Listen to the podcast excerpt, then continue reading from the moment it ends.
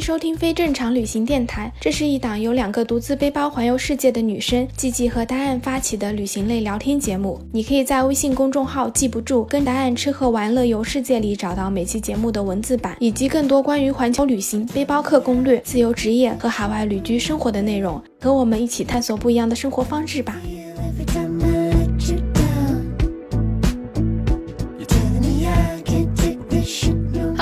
好，我是季季，我是 Diane，欢迎收听非正常旅行电台。这是一档横跨南北半球的旅行播客，带你用声音环游世界。从非正常旅行开播到现在，我跟大家和大家分享了很多我们俩去过的地方。但今天这一期呢，就有一点点不一样，因为我们想来跟大家聊一聊，在我们没有去过的这些旅行地中，我们俩最最最想去的地方是什么，以及在我们的人生愿望清单中，我们俩最想做的十件事情。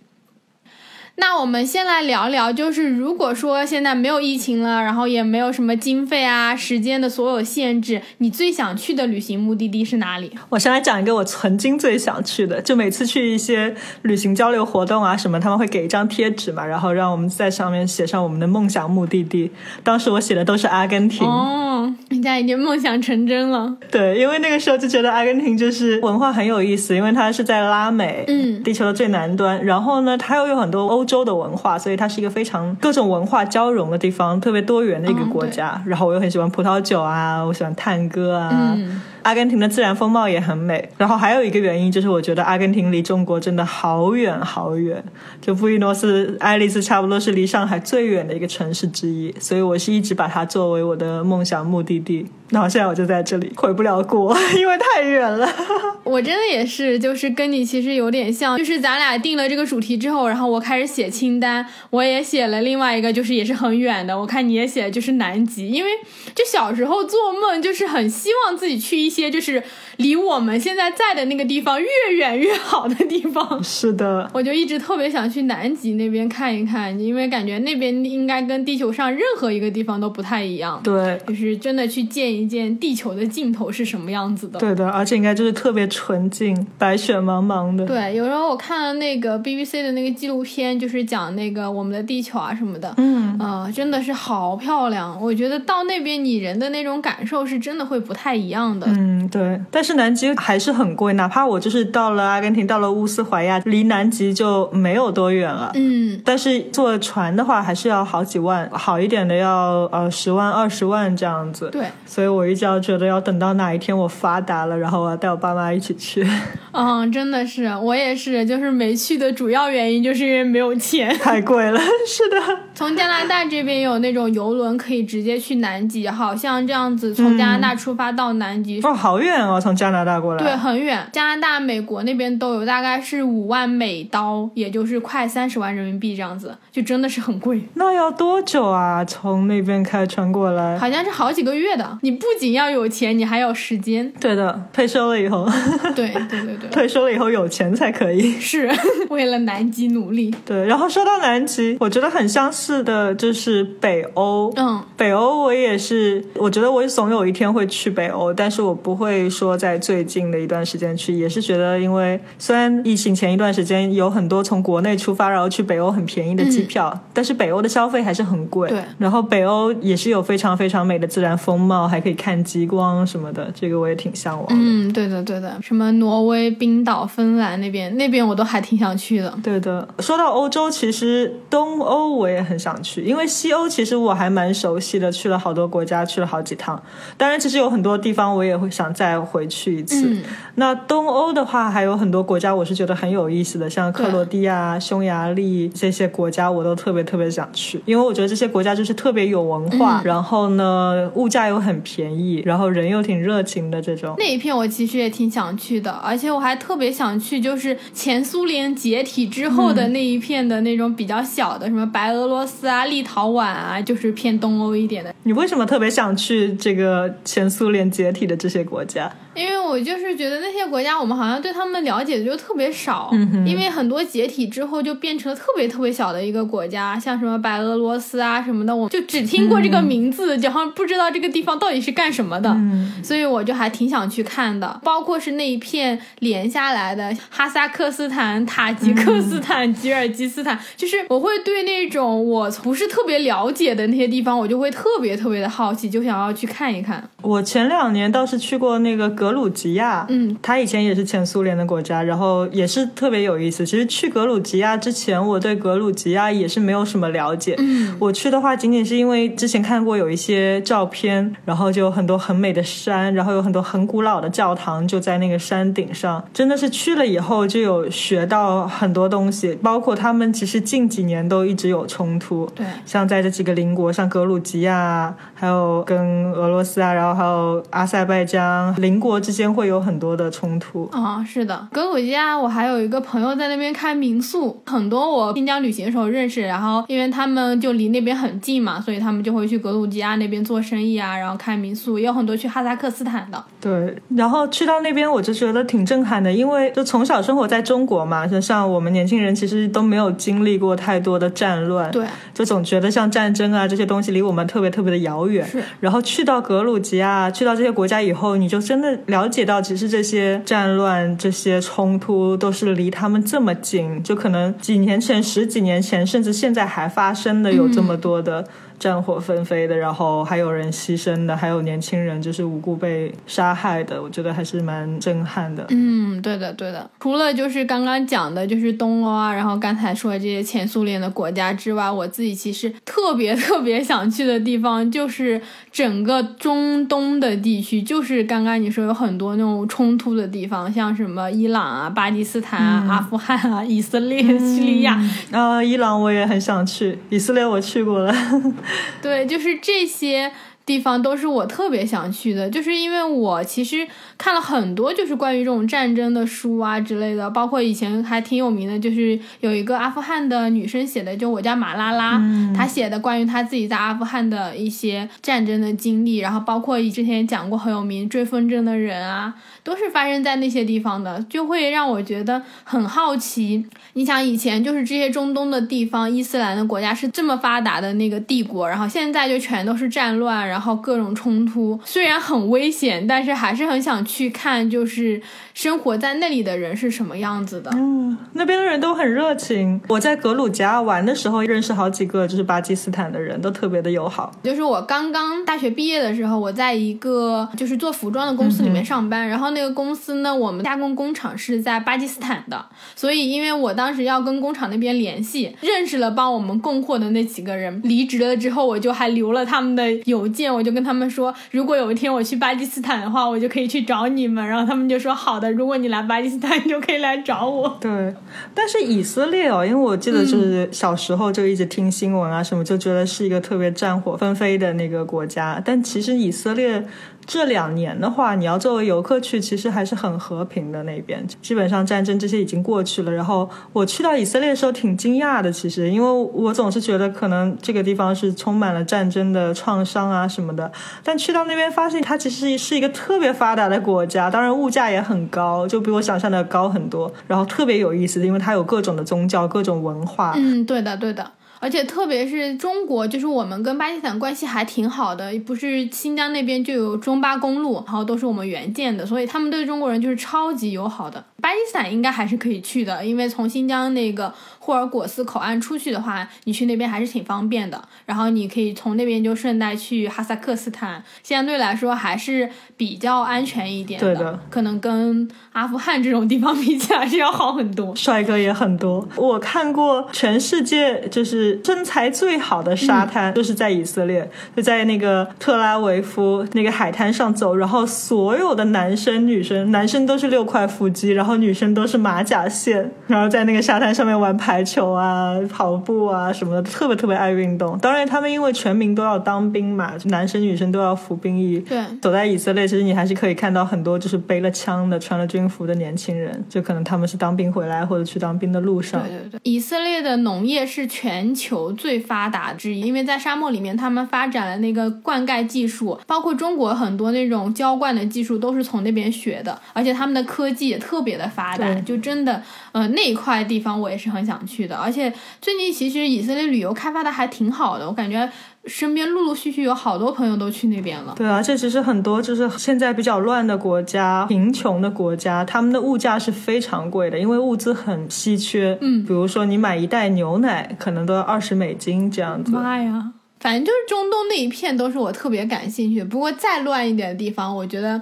就真的是要跟南极一样，你要攒够了钱才能去。嗯，因为之前有一个旅游卫视纪录片叫《旅行》，就是一对情侣，然后他们经常去那个特别特别乱的地方，比如说去那个火山口，然后下去探险，然后去那个就是前苏联那个切尔诺贝利核电站，然后去索马里。但他们是属于非常非常有钱，就自己开公司挣钱之后，然后才有办法去那些地方。他们去这些很乱的地方都需要雇那种安保队伍，或者他们要很好的那种科技，才能去到一些比较乱的地方。如果有机会的话，还是到拼命挣钱，然后去那些地方看一看。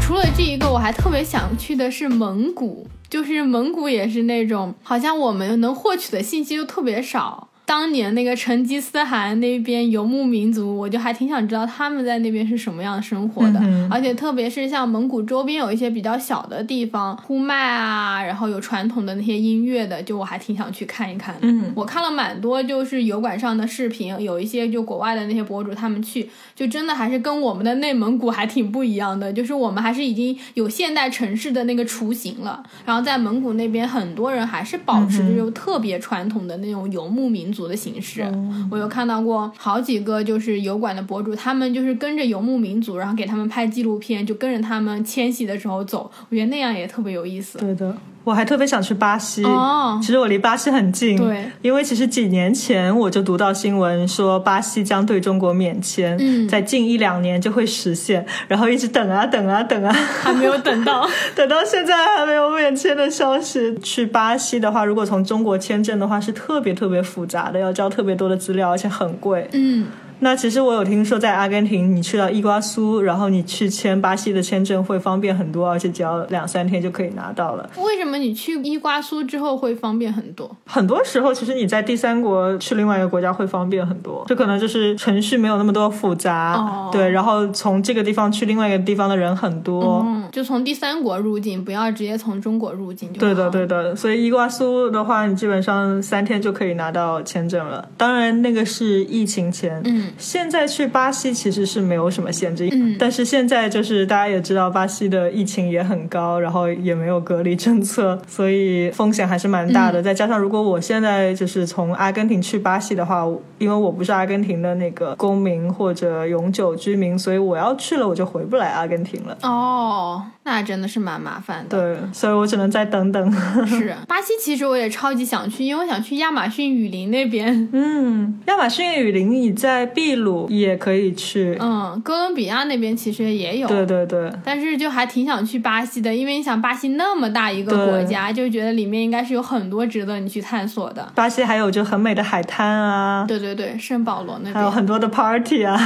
还有那个嘉年华，嘉年华很值得一去。应该等到疫情稍微好了之后再去，因为不然的话，你现在去也参加不了嘉年华，全是人也不敢去。对的，然后巴西其实我在这边旅行认识了很多很多的巴西的朋友，嗯，他们都特别的友善，特别的热情，然后总是跟我说你什么时候去巴西，你去巴西玩的时候可以去找我们。嗯，对对对，我也是认识了很多巴西的朋友。我在温哥华最好的一个朋友，他就是巴西的。嗯但是怎么说呢？我感觉巴西就是整个国家还是挺混乱的，就经济很崩溃。你知道我在温哥华认识的最多移民的人嗯就是巴西人，而且他们移民是非常决绝的那种，就是我移过来死都不要回去。可能我碰到过很多中国的移民，大家还是想要回国内，只是说暂时先来这边待一待，比较一下。但是我碰到所有巴西要移民加拿大的人，都是说我再也不要回去巴西了，因为他说他们生活在那边就是通货膨胀很厉害，然后银行经常就是破产。哦，但我觉得巴西经济在拉美算好的耶。反正我就听我朋友说，他是住在圣保罗，他说他们那边就是特别的不稳定，嗯，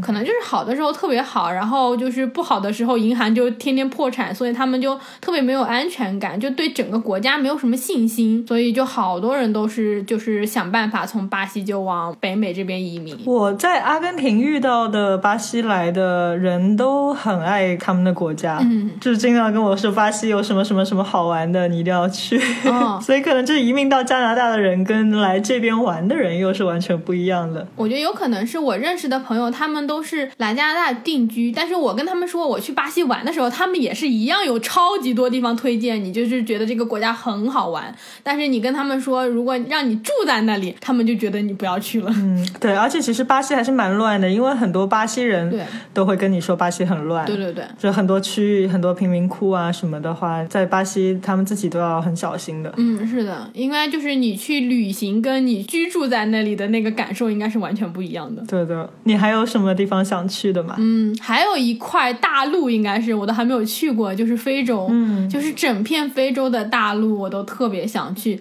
而且我之前就是很认真的计划，就是比如说我先飞到伊斯坦布尔，然后从那边再慢慢往那个撒哈拉、摩洛哥走，然后从北非一直走到南非，就我非常认真的去规划了线路，因为我发现你可以从那边然后租车，然后自己开车穿越整个非洲大陆，对的，这个是我自己人生清单中特别重要，而且我之前真的超级认真 plan 了一下，我要怎么从摩洛哥跑到南非去。嗯哼，但非洲也是一样的，就是还是挺乱的，就是你需要打很多疫苗，然后办各种签证。对。非洲的话，我中间都没有去过，但是我去过最北边的摩洛哥和那个最南边的南非。嗯，这两个国家我都是非常喜欢的。虽然说就是南非，其实它的治安也不太好，有很多地方治安真的是你可以看得出来，你就觉得很吓人。嗯，但是我觉得南非真的是非常非常的美，对尤其是像开普敦，其实它也比较欧洲了，然后它的生活方式也很好，然后又有海滩，很美的海滩，然后又有山，嗯，然后又有很好的葡萄酒，美食也很不错。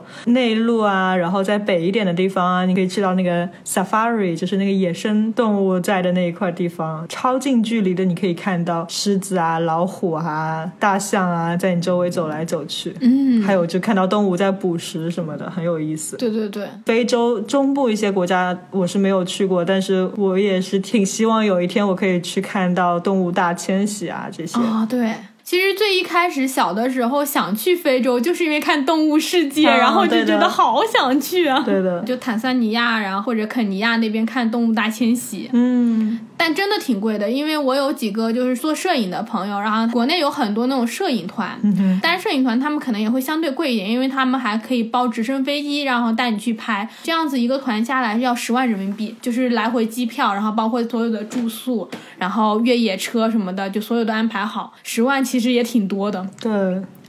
我们虽然说的都是各种偏僻的地方，然后各种就是不是很主流的那些旅行地，但是每个地方都特别费钱，我发现了。所以我们还没去。对，真的是。南非倒不贵，南非和摩洛哥其实都不贵，然后两个地方都很有意思。摩洛哥也是特别有文化的一个地方，但是我觉得就是摩洛哥和南非其实都不像是真正的那种非洲的那种感觉，因为摩洛哥它是更偏阿拉伯国家，它的那些文化宗教都是比较阿拉伯的。对的，我还是想要去看看，就真的在那边他们土著的，然后原住民的文化是什么样子的，因为我觉得那个对我们来说可能是一个特别不一样的体验。对的，总结了一下，就是得赶紧挣钱。没错，还要等疫情赶紧过去。对对对。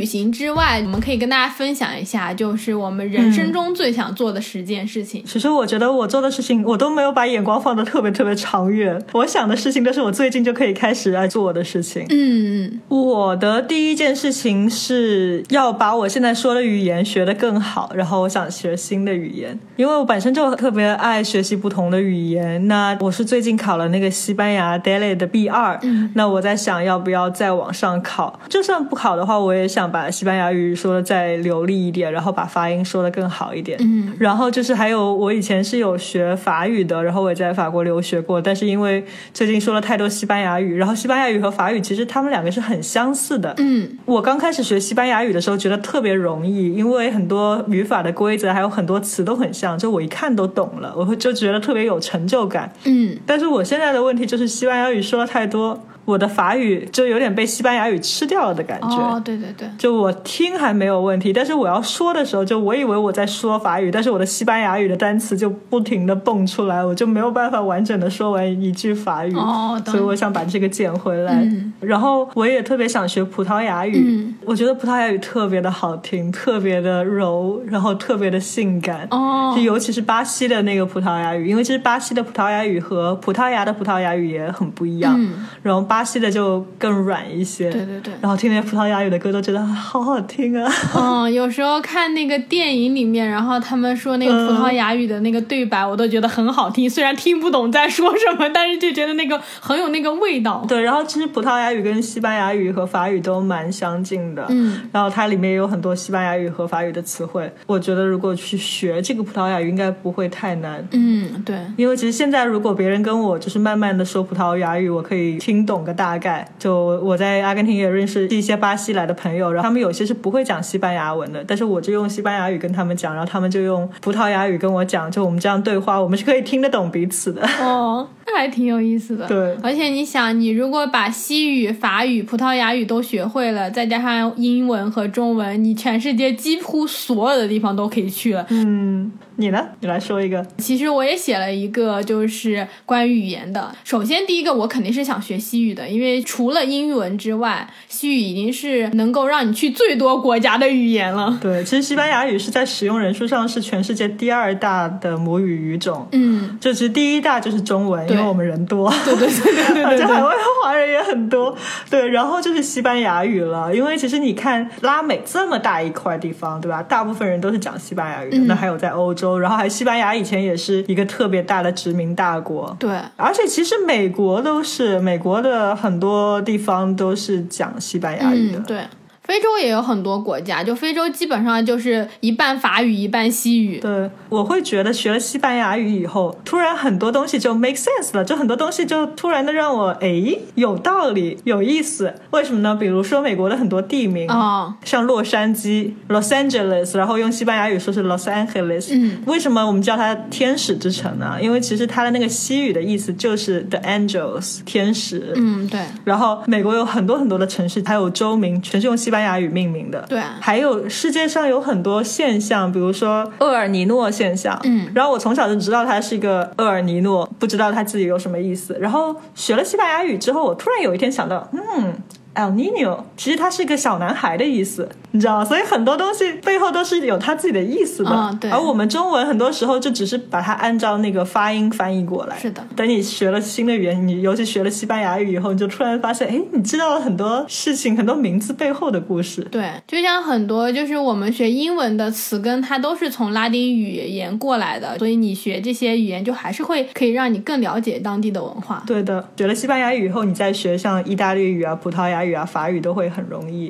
对，因为都是同一个语系的，所以就会容易很多。对的，所以其实就是学西语，还是我自己蛮想学的。我本来就是想说，去那个拉美的时候就去报几个班，然后去在那边好好的学上一段时间。嗯，但是我自己除了西语之外，我其实还特别想学一个小语种。什么语种呢？很小很小的时候，我就很想去考那个上海外国语大学，就是想要去学他们的那个希伯来语。哇哦，我真的是很喜欢就是中东阿拉伯那边的文化，所以我就想说，哎，要不我去学那个。的。但是好难。我后来去新疆旅行，然后我有很多维族的朋友，我就听他们讲维语，或者有哈萨克族的他们讲哈萨克语，我就很想去搬到新疆去，去跟他们学。就是我很希望去学一个就是没有什么人学的语言，然后可能去真的住到那个地方，然后在那个地方生活上个一年啊两年这样子，然后好好的去学一个东西。就这个还是我挺希望的。对，那个应该很有意思的。所以我现在还想着，没准我有一天就搬到新疆去住，然后住上一年，去学个维语或者学个呃哈萨克语，因为其实维语的那个语系就跟阿拉伯语系很接近了。我很多朋友他们是可以听懂这样什么哈萨克斯坦、巴基斯坦他们那边说话，他们基本上就很相近的，都能听懂的。哦，所以就还挺有意思的，就是这也是我的一个人生清单吧，就想学这些语言。嗯。你的第二件事情，第二件事情是我很喜欢跳舞嘛，嗯所以我在国内其实就有学 salsa 和 bachata。那在这边的话，我现在还是有天天在上课，在学更多，想跳得更好。嗯，那同时呢，我也是非常非常想学探戈的，因为我在阿根廷，哦阿根廷探戈是这里的一个文化精髓。对，为什么一开始最想来阿根廷？就探戈是很重要的一个原因，也是因为在大学里面上了一门课，然后有了解了很多就是探戈背后的文化背景啊什么，真的是一直想学。对，你就看那些电影里面，然后那些女人就开始跳探戈，就是觉得好有魅力，而且都好性感啊，就特别好看。哎，你赶紧去学吧，我是实在是没有舞舞蹈天赋，就感觉做广播体操都累的那种。学了就有了。我以前也是的，我以前学舞蹈之前，我是那种就是你让我去一个夜店、一个 club，我是完全不会动的，我只会做那种左三圈、右三圈。就如果歌词里面有教你怎么做的那种动作，我会做，然后我连扭都不会扭的。哦，我也是，后也真的是学了很多年，然后一直跳，一直跳，所以现在身体还稍微协调了一些。嗯，我是真的完全不行，我现在没有办法鼓起勇气来学舞蹈。其实我第二个东西就已经是写了一个很大的事情，因为我就是写了我想要环游世界。就除了我们上面分享的一些很想去的旅行地，我是认真的想要说，把这个世界上真的是可能我现在都还不知道、不认识的那些小国家都去一去，因为可能对我来说。我很大的人生的目标就是希望自己可以一直都在旅行，然后一直都在不停的去探索。这也是我为什么一直想要做自由职业，然后想要做摄影师的原因。我就是想要去各个地方看，所以这个可能就是我的一个人生终极的梦想吧。我就是要真正的环游世界。对我也是，继续旅行也是在我的清单中的一项。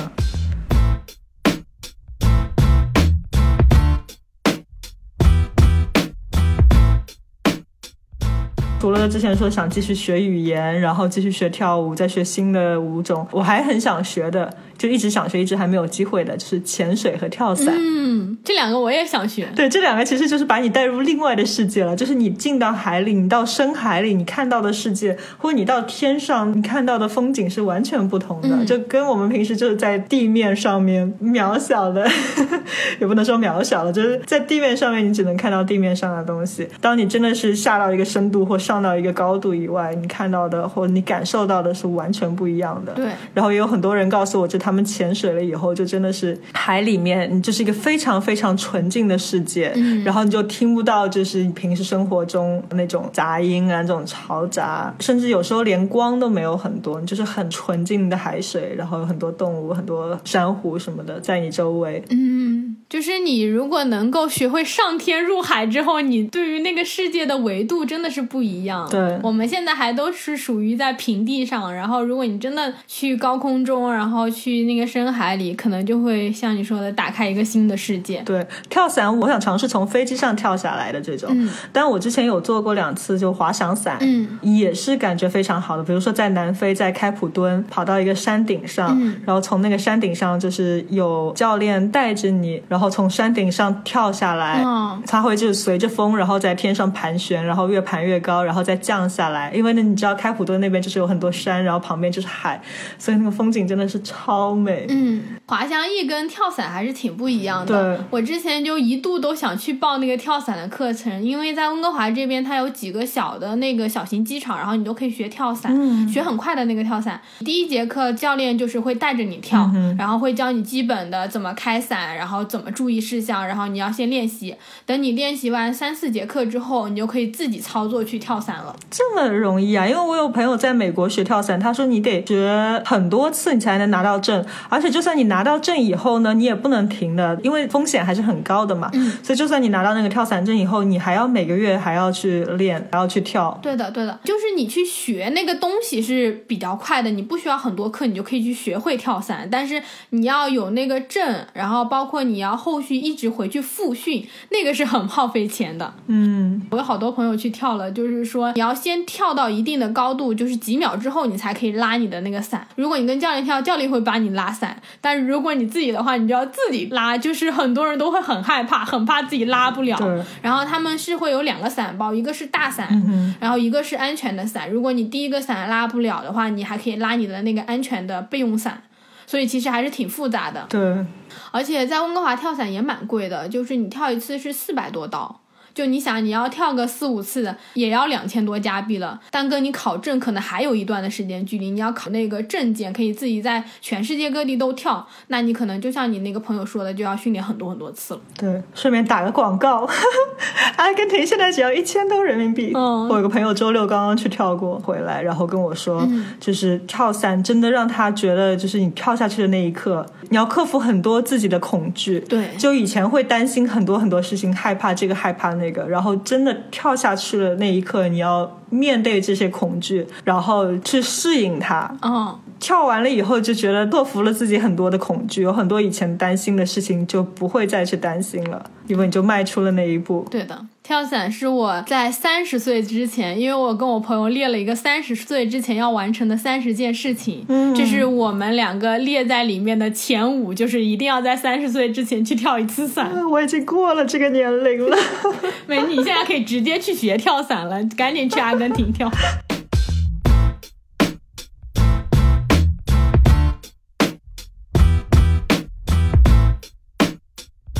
其实特别想做的一件事情，就是去印度和尼泊尔那边，他们都有一个地方叫垂死之家，就是专门去做临终关怀的志愿者，照顾那些就是特别穷，可能是患了癌症或者患了白血病，然后又没有人照顾的。然后那个垂死之家就是专门去收留这些只要过世的人，然后就去照顾这些老人。就是这个是我自己特别想去做志愿者的一个事情，就希望之后可以去做吧。但是你会不会觉得就是很伤心？比如说你天天照顾的一个老人突然去世了，嗯，这感觉会不会很难过？嗯，因为我之前有去查过他们这个资料，你去之前你就要先进行培训和筛选的，他会去评估你的心理状态。嗯哼，你是一个特别容易受这些影响的人，他就不一定会让你去做志愿者的。你去当志愿者之前，他也会对你进行一些心理方面的培训。就是让你怎么去帮助这些即将面临死亡的人，更好的度过这一段时间，包括你自己要去怎么去调试这样的心经历。对我是觉得这是一个非常好的事情，如果你要去做的话。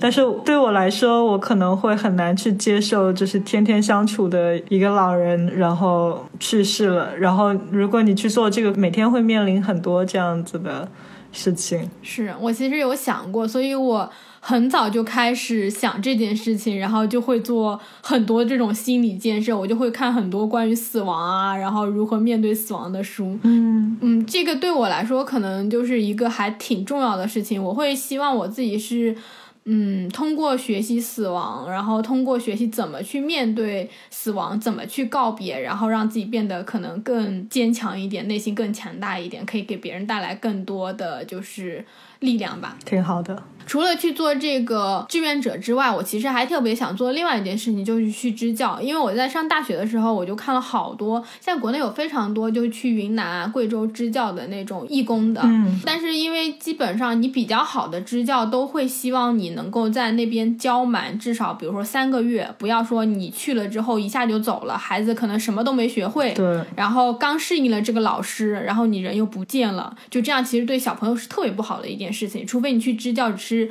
帮他们做一些生活上的管理，那样子你可能短期是 OK 的。可是如果你是想要去教学的话，是很建议你尽量就是待到什么三个月、半年甚至更多的。所以我就是挺想说，如果我自己有一段时间比较空的话，我还是蛮想去支教的，因为不只是对我来说有意义，然后也不只是说我能够为社会做什么，就是去做一些让我觉得这件事情能给我带来一些美好的，然后积极的能量的事情。我觉得它可能给我带来的好处，比我去帮助人或者我去支教能够给别人带来的好处会更多。嗯今年回国的时候就可以去那边看看，因为我现在就有很大段的空闲的时间可以去做这件事情。嗯，这个想法很好。然后你呢？我想继续学习葡萄酒。哦，我在大学的时候学过一些，然后大学之后也也有考过个证书，但是我觉得其实葡萄酒很有意思。对，如果你真的去了解它，其实每一个葡萄、每一个产地、每一瓶酒，它都有自己背后的故事，然后它有自己的历史文化，它有自然条件。对，葡萄酒也是我特别感兴趣的。基本上就是你从种葡萄开始就要开始管理，就选哪个土，怎么浇水，怎么剪枝之类的，然后什么时候收割。对，还有很多学问。对，就有很多东西可以去学，然后你最后就会酿出来自己的成品。对，前段时间这边突然降温了，然后你知道加拿大的冰酒还挺有名的，嗯，冰酒是要零下八度才可以采摘，所以就突然降温之后，大家就疯狂的跑去那个山里，趁那个温度没有升高，因为今年是属于我们这个镇上气温普遍都特别高的，很多人都以为那个冰酒可能今年就酿不成了，然后它突然来了一股冷空气，然后大家就超级开心的就通宵去摘葡萄。对我就是疫情前我在门多萨的酒庄里面不是也有打过一个月的工吗？嗯，对。然后疫情前的时候，我还是想去到门多萨，就是帮他们一起采摘葡萄的。哦，对对对，后来因为疫情给耽误了，你好好学习，我去品酒。没问题。然后还有一个事情就是，我也想多读一些书，因为我一直觉得现在太浮躁了，就是现在很难静静的坐下来去做一些什么事情，因为现在就是一直是有手机啊，有电脑啊，就感觉很少能静静的坐下来去读一本书。太难了，有时候就感觉读着读着，然后就什么手机的那个短信一提示，微信一提示，对，来一条信息，然后就开始跟别人聊天，然后就开始到各个那个社交软件上去看，然后看别人的事情，然后时间就都过去了。嗯是的，是的。一说到读书，我都其实一直很想写一本自己的书，哦就是觉得可能去了很多地方，嗯然后我还蛮想就是把我们旅行的这些故事都写下来，就不一定要出版什么的，但是我觉得这个可能会成为我以后很重要的一个纪念。记记传，对对对，就即使你现在回过头去看我以前写的一些什么公众号文章，嗯然后写的一些游记，我都觉得啊，当时那个回忆就立刻回来了，然后就觉得很有纪念意义。对对，我也是希望我之前多记录一些，因为哪怕我写公众号也是最近才开始写的。嗯你在去一个新的地方旅行的时候，当时会有特别特别多的想法，嗯，但其实如果你不记录下来，到了以后可能你就忘掉了，哦对就忘掉了那时候的感觉。真的是。而且就是除了写书、看书之外，我真的还挺想开一家书店的。嗯我从小就挺爱读书的，因为小的时候我们家那边就没有什么玩具店，就是物资比较匮乏。然后我妈就经常给我买书，虽然小时候看的全是盗版书，就是我看了各种盗版的《哈利波特》，而且那些盗版书都是很多字是错的，而且很多时候那两页会粘在一起，啊你要自己拿刀把它割开。哎，我也买过。因为那时候正版又很贵，然后我们镇上是没有书店的，你就是买不到，然后可能就是你要去到县城或者更大一点城市才能买。所以我就很想说，如果我以后有钱了，我就开一家书店，然后就进一些我自己喜欢看的书，然后每天我也可以坐在书店里看书。如果有谁要来我这里买书，或者有小朋友，就可以让他们在书店里面看。嗯，如果我开一家书店，我会把它做成一个咖啡馆的形式。其实现在国内也越来越多这种，嗯，对，就是阿根廷有一个非常著名的作家叫博尔赫斯嘛，嗯，对，在这边有一条路就是以博尔赫斯命名的，然后那个路上面有一家书店，嗯然后它同时也是个咖啡馆，然后还有个酒吧。在那个书店后面，你进去有一个舞台，然后那个舞台就经常会有爵士表演。哦。我就觉得特别有意思，就是有点像一个小型的文化中心、嗯一个交流场所这样子的感觉。对我其实就是想要开书店，我希望我的书店里面就全都是书，很像是我们看到那种二手书店的那种感觉，嗯就整个都是书。我去过很多地方，但是我每次只要我去图书馆，我就会觉得我特别特别的安心，就是它这个对于我治愈的能力远超过任何地方，就是跟很多人可能去寺庙的那种感觉是一样的。我只要坐在图书馆里，我自己就会静下来，所以我就很希望。我自己以后开一家书店，然后就整面墙都是书，然后那个书是你需要搬着梯子去够的那种。对，在巴黎有一家很著名的书店，叫莎士比亚书店，它就是那种感觉，它就是整面墙都是，然后很多时候你要爬梯子上去去拿上面的书，就整个你一进去，它其实地方挺小的，就感觉所有你看到的地方都是书。对，这就是我梦想中的样子。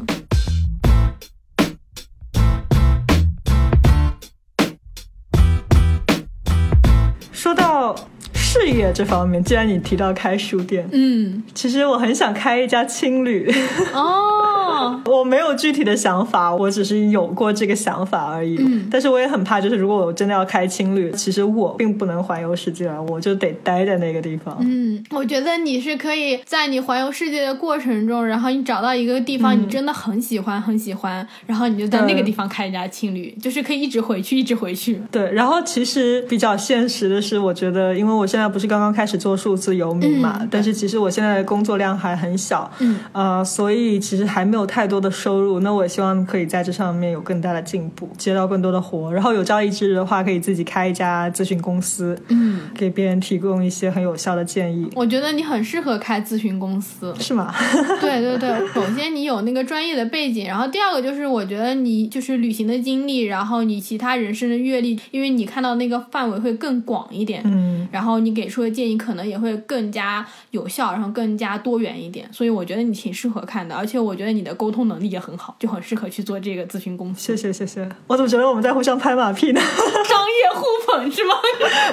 但我真的觉得你还挺适合做这个的。就是像我的话，我是更偏向于做可能更艺术性的，然后更是我一个人就能完成的事情。嗯然后你就很适合做那种可以沟通交流的事情。嗯，你说说你想做什么？我其实就是想开自己的工作室。啊，就可能会跟那种艺术创作啊，然后影像记录，嗯，很适合你，现在都在做了已经。对对对，我现在就是准备开始做自己的摄影工作室，就是觉得记录啊、创作啊这些东西就很有意义，然后就想说可以开这么一个店，不只是记录我自己的生活，也可以去记录别人的生活，然后帮助更多人记录他们生活的这些瞬间。而且我觉得你很勤奋，所以你做这种很适合，就你是很高产的。我看你几天写一篇公众号，嗯，我就很懒，我已经一个多月没有更新了。我感觉我是找了很久才找到这个东西可以让我维持这种呃热情，因为我以前干过好多好多不同的工作，可是能够让我长期维持热情的，真的只有就是写作，然后摄影，嗯包括拍 vlog，其实他们都是同样性质的，就是一些跟影像相关的这些事情，我就可以很坚持。嗯但是我以前做过什么市场营销什么的，我就感觉虽然我能胜任，但是我做起来并不会让我感觉很开心。对，找到适合自己自己喜欢的事情很重要。嗯，对的。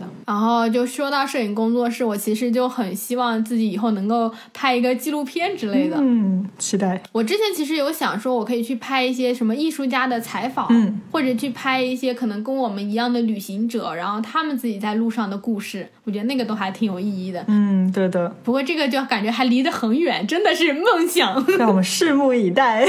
真的是梦想。你可以的我们这白日做梦的感觉真好。你呢？你还有什么梦想？啊！还有的就是很很大的 梦想了，我想找到一个相爱的人，嗯然后以后就是如果成家了以后，一家人就租一辆房车一起环游世界。对对对，但是我要赶紧找，因为我觉得再找不到的话，我自己就把世界环游完了。真的，我觉得我已经去了好多地方了。然后万一我以后真的找到一个很相爱的人，然后说去哪里度蜜月，说到这里我说去过了，那里我去过了，这里我去过了，那就很难选了，就只能去那些我们上面说的那些又贵的，然后又很难去的地方。没事，你可能一家人再去的时候，那个感觉是不一样的，跟你现在一个人去应该是完全不一样的体验。对，有可能，而且我比较健忘，可能再去一次之前的也不记得了，可以再去一次。可以的，你写了一个关于就是人生然后家庭的，我其实也写了一个，就是我想要搬到海边去住，然后可能就是房子是用很大的落地窗，然后一出门就是海滩，每天都有阳光。你现在就可以啊！你飞到墨西哥，就到加勒比海岸，你住得起的。但是就会希望那个地方真的是自己的家，然后可能就是养一条狗，然后有孩子或者是有家人在一起的那种感觉。嗯，很美好的生活。来拉美吧，拉美欢迎你。真的，我们好像讲到了最后一个哎，我的最后一点就是探索人生的真谛，嗯，弄清楚自己真正想要什么。因为我是一个就是想法特别多的射手座，我喜欢的东西特别多，对，我就觉得什么都喜欢，我什么都想学。嗯，但是我觉得我需要找到自己真正的就是想要什么，对我的未来来讲。我觉得就只要一直在探索，然后你一直在找，肯定能找到的。嗯，你呢？我其实最后写了一个，就是离我现在的生活特别遥远。我写了，我想要去学那个 art therapy，、啊就是用艺术治疗。啊，我之前在这边有接触过一些，就是他们用艺术治疗，比如说一些自闭症的小孩儿，然后或者是治疗你的抑郁症什么的，就是教你去创作，然后去通过这些绘画或者通过其他艺术形式，帮你把这些情绪给抒发出来。然后我就还挺想去学这个的，但现在就是国内学这个的人特别少，对而且即使你在国外开设这个课程的学校也很少很少，而且需要你有很强的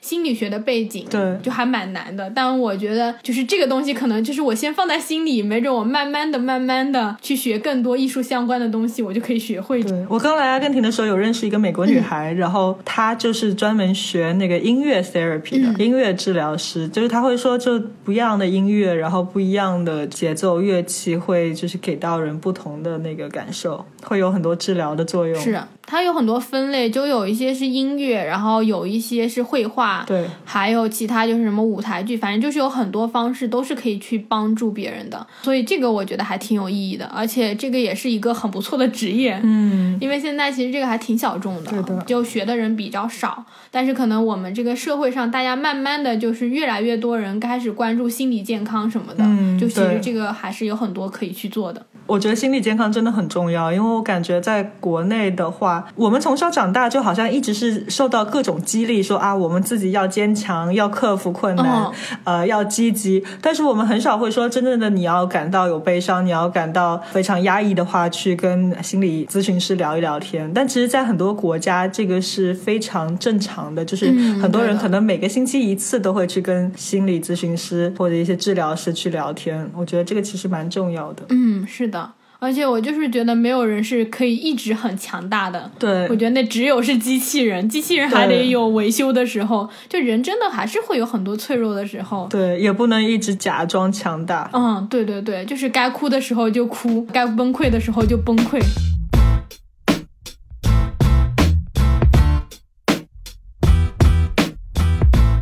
们今天真的分享了好多啊！我们俩居然讲了这么多的东西。对的，其实我想做这个选题，我有时候就在想说，很有可能我们刚刚讲的这十件事情，过了一两年之后，我们真的就改变了很多。嗯但是我还是会觉得，我们今天把这个都出来，然后我们把它录成播客，它对我们两个自己来说就是一个记录。对可能我们过了很多年之后回来去看的时候，我们再倒回来听一下，看看实现了多少。对对对，就可以回来听。而且不只是对我们两个人来说，我觉得对于每一个就是很喜欢旅行，然后听我们播客的朋友来说，真的是你能不能实现你的梦想不是最重要的。我觉得最重要就是你刚刚讲的最后的一个梦想，就是你一直在探索。你一直去发现，你一直在去寻找。我有时候觉得人生的意义可能就是在寻找人生意义。对的，对，就是你要保持你的好奇心，然后有那个冒险精神，然后去追求这件事情，追求这个东西就会本身变成你人生最大的意义了。没错。嗯，所以欢迎大家就是在评论区和我们分享你特别特别想要去的旅行地，然后也欢迎大家就尝试一下写下你人生中最想做的十件事情，你的人生清单。对的，最后呢，就希望每一个人呢都有自己的梦想，然后都能够慢慢的一点点实现自己的梦想。这就是咱们这一期的播客了，咱们下周六的时候继续闲聊全世界，记得准时收听哦。咱们下周见，拜拜。拜拜。 이야기 듣듯이.